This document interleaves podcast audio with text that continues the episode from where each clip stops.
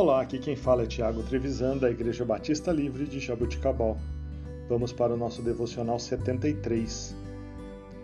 Salmo 46, versos de 1 a 4. Deus é nosso refúgio e fortaleza, auxílio sempre presente na adversidade.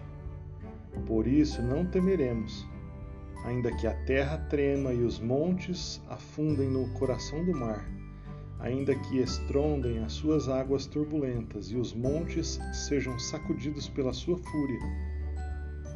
Há um rio cujos canais alegram a cidade de Deus, o santo lugar onde habita o Altíssimo. Queridos, Deus é mais do que capaz de nos proteger, seja qual for o problema que nos aflige.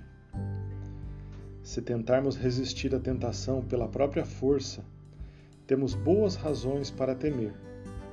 Mas, se o Senhor estiver conosco, não há o que recear. Os rios de misericórdia e força divina nos refrigeram quando estamos fracos e sedentos. Nenhum poder pode nos tirar do círculo de proteção tão logo nos, refugia nos, nos refugiamos em Deus. O Senhor Todo-Poderoso está entre nós. Se colocarmos nossa vida em Suas mãos, podemos descansar confiantes de que Ele nos protegerá. Ele conhece as nossas fraquezas e pode nos fortalecer, ajudando-nos a vencer os ataques que enfrentamos a cada dia. É verdade que os nossos inimigos, muitas vezes, são fortes e resistem por certo tempo. Mas Deus é muito mais poderoso que qualquer coisa que possa nos atacar. Se proclamarmos com os nossos lábios que o Senhor é o nosso refúgio e fortaleza, devemos viver sempre com vistas a essa proteção.